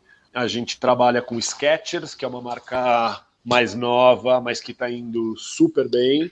A gente trabalha com Fila e Olímpicos, que são duas marcas nacionais muito bacanas. A gente trabalha com Under Armour, Deixa eu ver, é bom que eu estou fazendo isso aqui, estou olhando aqui em volta, porque eu estou aqui, estou escondido aqui na loja, a loja já fechou, mas eu estou por aqui ainda. E eu estou olhando para ver se eu não esqueci de ninguém. Pô, tu não ah. tens perdido aí um Hyperspeed da ASICS, não? De repente, assim, 44? Não, né? não tenho, infelizmente não. Tudo bem. Acho que eu falei de todo mundo. Se eu esqueci de alguém, depois alguém me xingue. Mas eu acho que não. Essas das marcas de tênis. Mas a gente, além de tudo, a gente trabalha com outras marcas que são muito bacanas. Porque a, a, a, a gente fala muito de tênis, mas a gente tem marcas como Compra Esporte, Garmin, marcas como Rony Stinger, que é uma marca digital, outra ah, marca verdade. de nutrição é Dobro, tem as barras, as, as, barras com cafeína. A gente trabalha com as meias Stance, que são super legais, as meias Steigen, que são meias australianas, que são umas meias de tamanho único, anti-bolha, que são ótimas. A gente trabalha com Sky Hill, que é a melhor marca brasileira de porta-objetos. Uh, a gente trabalha com Gooder, uh, que são óculos polarizados para corrida, mas com visual menos tecnológico, um visual mais para você poder usar no dia a dia, que é uma marca que está indo super bem. Enfim, a gente trabalha com. A cabeça da gente é o que, que o corredor pode precisar. A gente precisa ter o que é, o corredor vai precisar. Então a gente está sempre aí de antena ligada para ver o que pode ter bacana. Ah, lembrei, JBL, os fones de ouvido de corrida da JBL, que são muitos à prova d'água, enfim.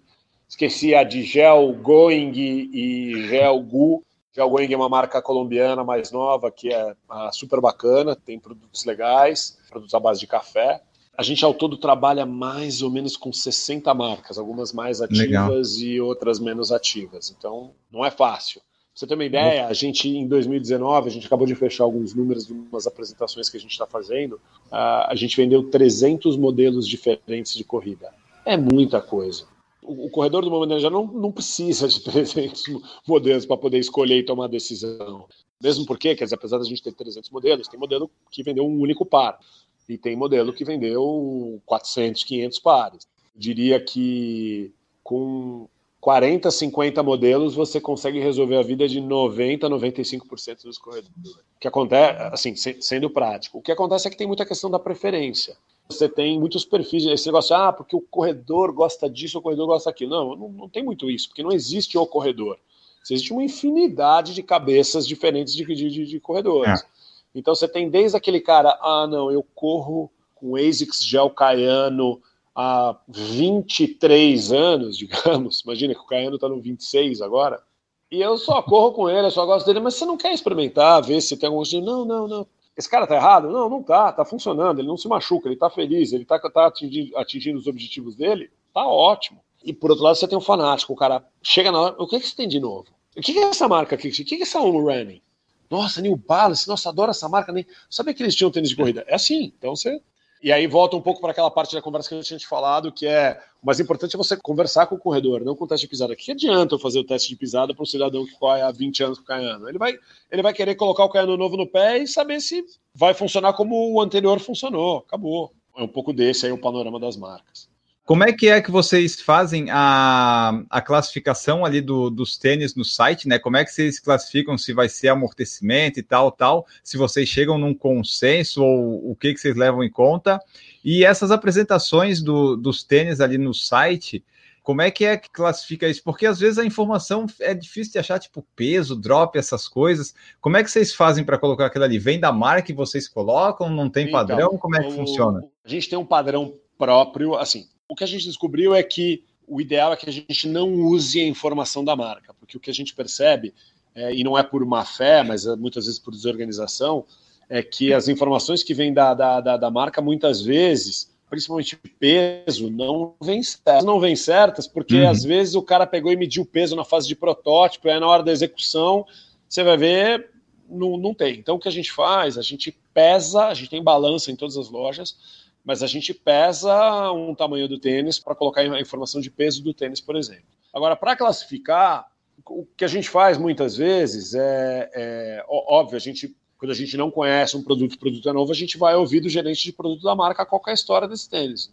qual produto ele é baseado, ou se ele é um tênis totalmente novo, vou pegar o ASICS Glide Ride agora, por exemplo, é um produto que é totalmente novo, então você tem que entender um pouco do, do, do, produto. E às vezes a gente, assim, a classificação clássica, você classificava o tênis em amortecimento, estabilidade, leveza ou velocidade. Então o que acontece é que com o tempo, vários dos tênis que a gente classificava como amortecimento, porque eram tênis que não tinham foco em leveza, eles foram ficando tão leves que eles uh, se a gente fosse classificar eles 10 anos atrás, eles estariam na, na, na, na, na categoria uhum. leveza. Então o que acontece é que as categorias são muito elas não são estanques, elas são móveis. Então a gente, óbvio, segue um pouco a conversa que a gente tem com o gerente de produto, mas a gente muitas vezes põe um pouco a mão e tem algumas coisas que a gente não concorda, a gente muda. Vou dar alguns exemplos de coisas que a gente não concorda com a indústria, a gente fala, então nós vamos fazer do nosso jeito. A Adidas decidiu, quando lançou o, o Ultra Boost, que eles não iam fazer versão Ultra Boost, Ultra Boost 1, 2, 3, 4. E aí, quando lançou o segundo Ultra Boost, que era, era, a base era a mesma, mas mudou o cabedal, então seria um produto, ele mereceria um nome de versão, eles não, não, não deram o nome de versão, a gente falou, quer saber, a gente vai versionar. Tanto que assim, a gente começou a fazer isso internamente, aí a gente falou, quer saber, vamos colocar no site. Os caras da Adidas deram uma chiada, mas no fim, valeu. Uhum. E a gente, por exemplo, o último Ultra Boost clássico, a gente chamou de Ultra Boost, Ultra Boost 4.0, que foi o Ultra Boost que foi lançado antes do, do Ultra Boost 19. Nomen... O que a gente percebeu ao longo do tempo é que a, a, a nomenclatura que a gente usou, o mercado, não o mercado, quer dizer, os consumidores e até outros lojistas começaram a usar essa, essa, essa nomenclatura. Ajuda, né? Porque ela facilita a vida do consumidor. Sim, o consumidor quer saber, mas peraí, qual que eu estou comprando? Eu estou comprando naquele primeiro, a segunda. Então, não necessariamente a gente concorda com outro exemplo clássico. A Mizuno, muitos anos atrás, você tinha o Mizuno mais vendido, era o Mizuno Wave Creation, que ainda tem muita gente que gosta muito dele, continua comprando, ele não é mais o fenômeno que ele já foi no passado. Eu acho que, de uma maneira geral, ele parou de evoluir e por isso você tem outras opções melhores, mas tem muita gente, aquele mesmo consumidor do Cayano também está no Creation. Tem um cara que corre com o Creation desde 1900 e bolinha, o cara quer continuar correndo. Muitos anos atrás, quando o Creation era o líder, o Brasil vendia mais Wave Creation, mas o restante do mundo inteiro vendia mais Wave Rider. O Wave Rider, ele chama Rider fora do Brasil, uh, mas no Brasil ele chama Pro Runner. Por causa da, do chinelo, eles não puderam uh, chamar o modelo do, do, do, nome dele que é em todo mundo. Então, só no Brasil que ele chama Pro Runner. O Wave Rider é, acho que ainda é, pelo menos até um ano atrás, era o modelo de Mizuno mais vendido no mundo é possível que o Sky hoje tenha roubado um pouco esse título. Eu não tenho certeza ainda, não sei como é que o Sky está indo em outros países. Aqui no Brasil, sem dúvida, é o líder de venda da Mizuno. Mas aí o que acontecia é que a Mizuno chamava, dizia que o Mizuno Wave Creation era um tênis para neutros e supinadores, era o tênis da categoria, ele era da categoria amortecimento, e o Pro Runner, eles falaram, não, o Pro Runner é para pisada neutra. Eles não diziam que ele era para supinador. E aí a gente questionou, a gente falou, não, por que a gente usa? Ah, não, veja bem, que o Creation tem mais amortecimento, então a gente não classifica, não diz que o ProRunner era para supinador. Cara, a gente simplesmente questionou isso, a gente pegou e mudou a, a nossa descrição, e volta e meia aparecia algum consumidor, ah, vocês estão dizendo que o ProRunner é para para supinador, mas a Mizuno não diz isso. Quer dizer, o consumidor veio questionar a gente no fim. E aí a gente falava, a Mizuno está errada. Quer dizer, na verdade não é a Mizuno, é a Alpargatas, que é o distribuidor da Mizuno no Brasil. Falava, não, não, desculpe, a Mizuno do Brasil, a Alpargatas, está errada. É, eles não consideram por uma razão mercadológica, mas o produto tecnicamente uh, serve para o supinador. Então a gente olha o produto e, e, aí a gente faz o trabalho de, de, classificação. Volta e meia a gente descobre que tem uma outra falha, a gente fala, opa, peraí, peraí. Às vezes uh, alguns clientes da gente até nos avisam, falam, olha, vocês têm certeza que o tal tênis está na categoria certa? De vez em quando, obviamente, uh, sai uma falinha. Uh, mas, de uma maneira geral, a gente, a gente se baseia no que as marcas dizem e a gente adapta quando a gente acha que a marca não tem razão, em casos raros. A maior parte das vezes a gente concorda com o que as marcas falam. Mesmo porque, assim, esse é um ponto importante. Quando você vai conversar com Aqui no Brasil isso também vale, mas fora é verdade. O cidadão trabalha na New Balance nos Estados Unidos. O cara já trabalhou na Adidas e na, na Roca. Aí você vai trabalhar com um cara que trabalha na Altra. Ah, não, eu já trabalhei uh, na ASICS e na 361. As pessoas já trabalharam no, nos concorrentes. De uma maneira geral, uh, todo mundo tem uma ideia muito boa do que os concorrentes estão fazendo. A forma de trabalhar acaba sendo muitas vezes parecida. Uh, um exemplo que eu costumo dar para alguém que fala, não, mas o que, que eu faço? Eu estou na dúvida aqui entre esse Salcone Triumph e esse New Balance 1080. Falei, olha, não deixa de ser uma dúvida parecida entre o Toyota Corolla e o Honda Civic. É difícil, os carros são concorrentes diretos. Um está olhando para o outro e tentando fazer melhor o que o outro faz. Então, quer dizer, o que, que faz você optar pelo Corolla ou pelo Civic, muitas vezes, né? Confiança na marca, experiências anteriores, tá? É um pouco mais complicado do que, do que simplesmente falar tal marca é melhor, tal marca é pior. Agora vamos falar da, da, da Velocitar em si. É, como é que funciona assim, ó? Para você contratar a pessoa para Velocitar, ela tem que correr, ela tem que entender do assunto, a pessoa que vai vender lá na loja, ela tem que ter algum conhecimento, tem algum treinamento tu indica assim, ó, quando chegar o cliente, você conversa com ele, mas tenta empurrar esse amortecimento que é mais caro. Como é que funciona? Vamos lá. Historicamente, a gente tem a mesma essência de contratar que a gente sempre teve desde o começo. A gente gosta de contratar pessoas bacanas, tendo ou não experiência anterior com varejo ou com corrida. Então, quando a gente acha que as, quando as pessoas são bacanas e são inteligentes, ah, elas vão se adaptar na, e elas vão conseguir prestar um bom serviço. Né? Então, isso não mudou ao longo dos 23 anos. O que mudou, que a gente foi entendendo, é que, primeiro, tem muito mais gente correndo hoje, então é muito mais fácil você contratar corredores. No, no começo era difícil, porque você tinha Sim. menos gente correndo, você também não tinha internet, tá? hoje é um pouco mais fácil. Então, por exemplo, a gente usa mídias sociais. A gente fala, ó, estamos contratando corredores para a nossa equipe de loja. Então, a gente tem hoje muito mais uh, candidatos que são corredores, mas uh, a gente prefere contratar quem é corredor, porque isso já poupa o tempo de uma parte do treinamento que a gente acha que no fim é um pouco mais difícil, que é entender o universo da corrida. Quem é corredor já ao longo dos últimos anos correndo já, já conhece um pouco da, da dinâmica, então poupa tempo para a gente. Então, é, é, a gente sim prefere contratar corredor, mas a gente não deixa de contratar uma pessoa se a pessoa não é corredora. A gente não deixa. E aí o que, que a gente já percebeu ao longo do tempo é como a gente tem alguns benefícios, quer dizer, as pessoas que trabalham com a gente compram produto com desconto, recebem produtos das marcas para testar, hum. tem desconto ou isenção com algumas assessorias esportivas que são nossas parceiras. O que acontece é que as pessoas não corredoras acabam ao longo do tempo virando corredoras aqui. E aí, o que a gente acha, a gente é muito do mesmo jeito que a gente é democrático para o cliente, quer dizer, para mim, o cidadão que coloca o tênis no pé e sai para correr uma vez por semana, ou até que sai para caminhar uma vez por semana, esse cara é corredor, ponto. Porque mesmo o caminhante, tem o cara que caminha e o esporte dele é caminhada, ele vai caminhar para o resto da vida, mas tem o cara que começa como caminhante e depois vira corredor. Então, é, do mesmo jeito que a gente é muito respeitoso com todos os perfis de, de, de, de cliente que a gente recebe, a gente quer ter uma, uma, uma, uma equipe muito uh, diversa.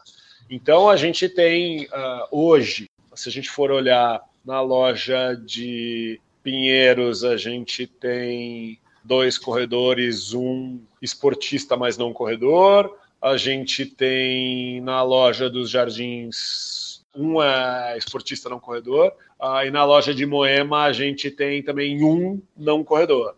Mas o restante, e, e, a gente tem de tudo. A gente tem um dos, dos, nossos vendedores faz atletismo e ele. A especialidade dele é corrida com barreira. A gente tem maratonistas rápidos e a gente tem caminhantes sérios que fazem caminhada com alternada com corrida, enfim. Agora, o que tem de, de interessante é que, independente aí da, do histórico e do envolvimento prático com a corrida, todo mundo entende muito bem como é a cabeça do corredor e como que é a, a prática. Pô, a gente volta e meia tem treinão nas lojas e aí a gente envolve a equipe da gente. E é engraçado que hoje no escritório, no escritório a gente tem eu corro, Ale corre, um, dois, você tem dois caras que não correm. Um cara faz academia, é, é mais esportista, outro não faz nada, um é bem sedentário. E a gente tem o restante ou é corredor ou é super envolvido com esporte, mesmo no escritório, de pessoas que não são diretamente envolvidas com o consumidor final. Né? Assim, é mais fácil, mas eu acho que o requisito principal é serem pessoas bacanas um dos princípios que a gente segue é não faça com os outros o que você não gostaria que fizessem com você. Então, acho que esse é um princípio meio que vale para a vida. A, a, gente trata as pessoas como a gente gostaria de ser tratado. Acho que o mais difícil é, é, é ter pessoas bacanas. Se a pessoa é bacana e olha para a gente e fala, puta, sente que a vibe de trabalhar na Velocitar é legal, a pessoa não precisa ser corredora. Mas, evidentemente, se eu tenho uma vaga, eu tenho dois candidatos muito parecidos uh, e um deles é corredor, é claro que é uma vantagem.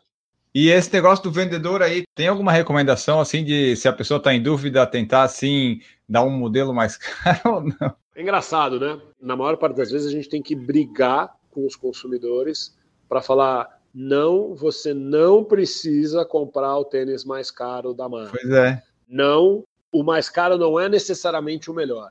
O que a gente percebe hoje é que os modelos mais vendidos da gente hoje, diferente do que já foi no passado, são os modelos intermediários. O que acontecia no passado é que você tinha, proporcionalmente, você tinha muito mais iniciantes no passado. A corrida era menor e as pessoas começavam Uh, e aí o, o, cidadão tinha dinheiro para comprar o tênis mais caro da marca. E aí ele treinava com assessoria, ele via vários dos caras usando os tênis mais bacanas das marcas, e ele ficava até meio pressionado. Falava, pô, mas eu vou chegar aí com um tênis que não é o tênis mais bacana, tá? quer saber? Eu tenho, ah, vou comprar esse aqui mais caro. E aí, antes a gente se indispunha mais com os corredores. A gente falava, ah, logo no comecinho, aí eu tô falando de 15, 20 anos atrás, o cidadão queria comprar o tênis mais caro, a gente falava, não, você não precisa. E aí a gente percebeu que muitos dos caras ficavam um pouco sentidos. Então hoje a gente, hoje não, muito, há bastante tempo a gente foi mudando os cursos. Falou, olha, na nossa opinião, você não precisa comprar esse tênis aqui de 799. Se você comprar esse tênis aqui de 399 ou de 499, você vai estar tão bem atendido quanto com aquele. Agora, se você adorou, colocou ele no pé e por qualquer razão você preferiu esse, pô, fica à vontade. Então é, é uhum. esse o ponto. Quer dizer, a decisão no fim tem que ser do cliente a gente dá ferramentas para o cliente decidir. Uh, e a gente quer que seja parte aí do, do, do processo, porque uh, a gente consegue chegar até um limite, a gente não consegue sentir o que o consumidor sente. E a gente acha que no fim, quando você calça o tênis, é importante você olhar histórico, você confiar na pessoa que está te atendendo, uh, mas você precisa confiar muito na sua percepção. Então, se você uhum. está percebendo que por alguma razão não está legal, possivelmente esse tênis não é o ideal para você. E aí, como a, a, dica que a gente dá para o consumidor é converse, assim, não, não, não fique sem graça de falar para o vendedor que está te atendendo, fala, meu, esse aqui eu não sei, eu não gostei tanto, não... mesmo que você não saiba muito bem o que é. Então, experimente outros tênis, assim, a gente, quando a gente faz o atendimento aqui em loja física, pô, a gente faz uma bagunça aqui na loja. Tem cliente que experimenta mais de 10 tênis. Tem cliente que é um pouco mais experiente, não precisa de, de experimentar tanto tênis, o cara experimenta três, quatro e fala, meu, não, tô resolvido. Tem cliente que fala, não, não, eu quero aquele que eu sempre usei e tal, deixa eu experimentar um novo. Experimentou uma vez fala, beleza, é isso que eu quero. O cara não quer ter que ficar na dúvida. É, uma coisa legal que eu acho da velocidade em comparação com as outras lojas que eu já fui é que ali me parece que tem mais modelos, sabe? Mais modelos das marcas e mais no 44 do estilo que eu gosto, que nem o Tartesil 6, por exemplo, que eu comprei aí. Eu não achei nenhuma outra loja assim para vender. Tu vai, por exemplo, eu vou na Centauro, a Centauro só tem os amortecimentos, eles não tem nada no 44. Ali na, na Velocitar eu fiquei dúvida se eu levava o Tartesil, se eu levava o DS Trainer, se... eu tinha mais opções, sabe? É. Eu, eu acho legal isso. eu não mas, sei se é mais voltada só para tênis as lojas especializadas, de uma maneira geral, investem um pouco mais nos tênis de velocidade, né? Então, as lojas não especializadas em corrida, os tênis, de uma maneira geral, os tênis de velocidade, eles não são tão comerciais quanto outros tênis, comerciais no sentido de que as pessoas comprariam para usar no dia a dia, enfim. E como grande parte do consumidor de artigos esportivos é um consumidor meio utilitário, que não necessariamente vai praticar esporte com o tênis que ele está comprando, quando você vai numa rede maior, como a Centauro, por exemplo, eventualmente o, o, o, pessoal que vai tomar a decisão de escolher os produtos da Centauro fala, meu, não, eu não tenho tanto cliente que vem aqui procurando esses tênis de performance, não preciso de tanto tênis de performance. Para a gente é o contrário, a gente tem muito desses clientes vindo para cá. Então, é. quase todos os tênis de performance das marcas, se você for olhar de todas as marcas com as quais a gente trabalha, né, e vamos pensar nessas 11 marcas, a gente trabalha com todos os tênis de performance e velocidade dessas marcas. Nem todos os tênis, e aí voltando até para uma pergunta que eu acho que eu não respondi totalmente, é como é que vocês escolhem os tênis? A gente escolhe os tênis se colocando no lugar do corredor. Como é que a gente vai ter uma oferta que é completa? Então, muitas vezes, às vezes, as, as marcas têm alguma sobreposição de alguns modelos, ou modelos são muito parecidos. Isso acontece muitas vezes porque as marcas falam: ah, eu tenho esse produto que eu preciso eu preciso de um produto para deixar exclusivo para um determinado varejista, digamos, Centauro, e eu preciso de um outro produto para deixar para outro varejista, digamos, Netshoes, porque os caras ficam se brigando e tal. E aí as, as marcas acabam falando: olha, tá bom, eu faço um para um, um produto para o outro, ninguém fica brigando. O produto é basicamente o mesmo. Isso acontece muito na faixa até 300 reais de preço cheio. Quando a gente olha o produto, a gente fala: não, a gente não precisa dos dois, um só resolve. Ou então, produtos têm uma faixa de preço muito parecida, 20, 30 reais de diferença, num produto de muitas vezes de 300, 400, 500 reais, quer dizer, percentualmente não é muita coisa a gente vai e fala, não, não precisa, não precisa ter tanto modelo. Uh, então a gente a gente filtra um pouco desses modelos, mas do ponto de vista prático, é o que eu falei, 300 modelos, 11 marcas, estamos falando de na média 30 modelos por marca, sendo que algumas marcas não têm nem perto de 30 modelos. Então você vai pegar específicos para corrida, né?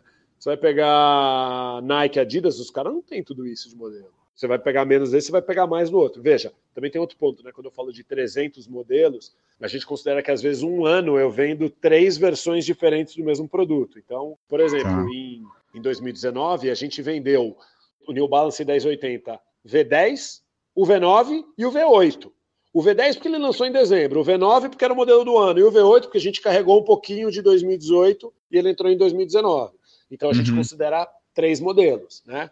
Na verdade, às vezes uh, os modelos são muito parecidos, às vezes eles são muito diferentes. Então, quando você pega um New Balance V9 e um V10, os produtos são bem diferentes. Quando você pega um Skechers Go Run 6 e um Go Run 7, eles são bem diferentes. Quando você pega o Mizuno Sky 2 e o 3, eles são bem diferentes. Às vezes não hum. são. Você pega o Sky 1 e o 2, eles já são relativamente parecidos. Você pega o, o Go Run 5 e o 6, também são relativamente parecidos. E aí a gente chega nesse número aí de, de, de, de 300, pô, é modelo demais, né? Ninguém tem, assim, mesmo a, a outras lojas especializadas no Brasil, a gente, aí isso a gente consegue falar com propriedade, é, mesmo concorrentes da gente especializados, ninguém tem o, o, o, número de modelos e a profundidade que a gente tem. Essa, esse foi um caminho que a gente escolheu. Às vezes, obviamente, uhum. quando você pega um modelo que é super específico e tal, eventualmente a gente não tem muitos pares, a gente tem seis pares, dez pares, esse modelo ao todo na rede. É, e eventualmente, se é um negócio que é super específico, às vezes você vai numa loja, ah, não tenho agora na sua numeração nessa loja, vou buscar para você, entrega na sua casa, enfim. E aí, obviamente, os modelos mais vendidos aí sim, aí a gente tem numeração completa em todas as lojas. Tem planos da Velocitar expandir lojas fora de São Paulo, em próprio São Paulo, como é, ou planos para o futuro da Velocitar, como é que são? A gente, a gente tem sim. Assim, no, no, nos últimos anos, o crescimento da gente ele foi predominantemente online, na internet. A última loja que a gente abriu foi a loja de Pinheiros, a gente abriu essa loja em 2011, então faz nove anos que a gente não abre nenhuma loja física. Mas, na verdade, ao longo desse tempo, o que aconteceu foi que a gente, nesse período, a gente teve uma franquia de Nike Store. Então, a gente tinha um outro negócio em paralelo, a gente operava uma loja Nike. Então, não sei se todo mundo sabe, mas as lojas Nike Store são franquia. Os outlets são operados pela própria Nike, mas as lojas Nike Store são, são franquias. Então a gente tinha uma franquia, e aí, por uma série de razões, a gente uh, encerrou o contrato com a Nike dessa franquia. Então, durante muito tempo, a gente não teve foco em abrir novas lojas, porque a gente tinha esse outro negócio que a gente tocava em paralelo. Uh, a gente fechou essa loja há poucos anos atrás.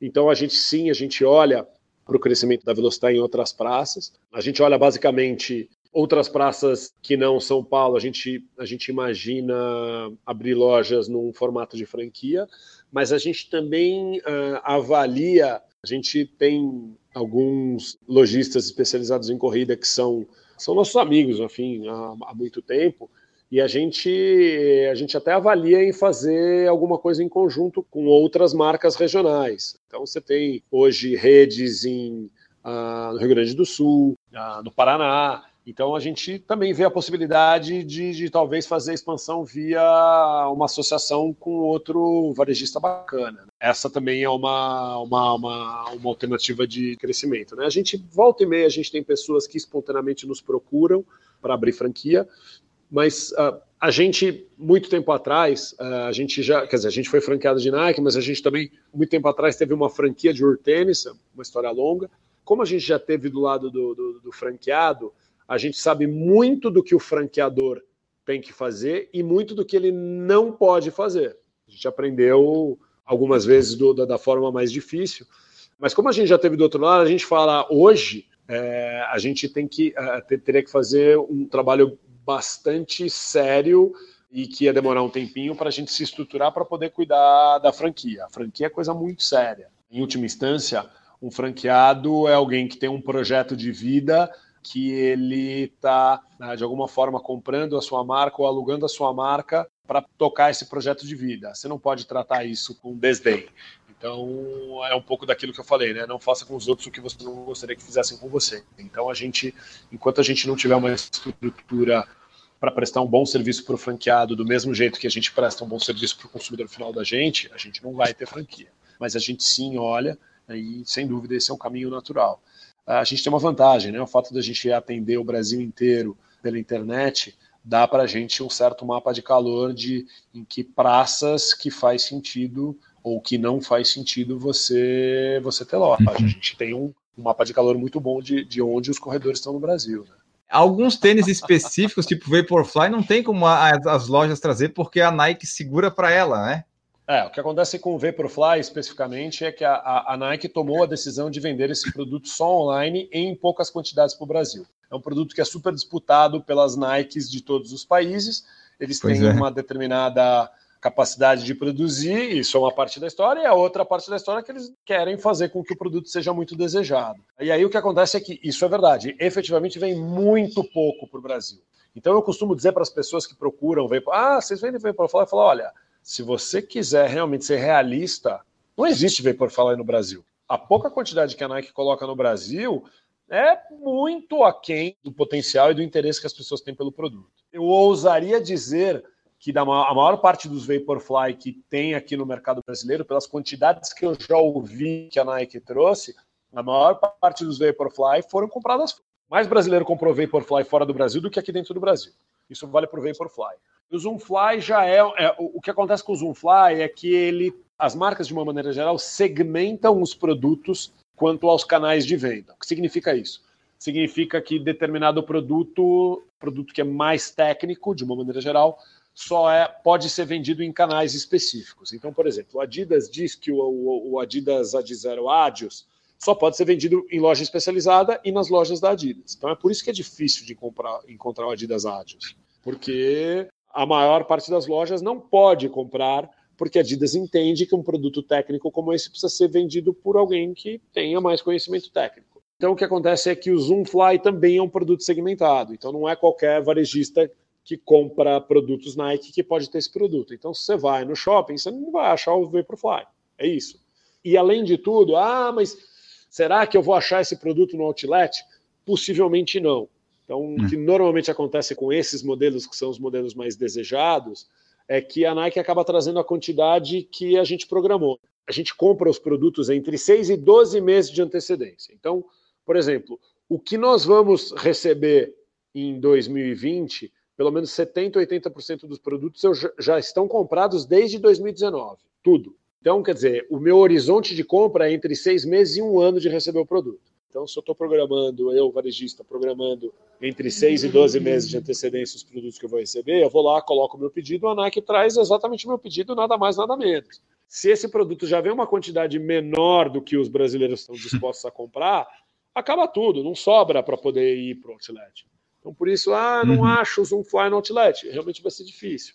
Às vezes você achava, acaba achando alguma numeração feminina baixa, 34, 35. Quem calça produtos um, tamanhos um pouco fora do padrão, às vezes acaba achando algum produto. Mas é por isso que é difícil achar produtos como esse. Aliás, deixa eu só, só emendar uma coisa que eu ia falar, acabei esquecendo.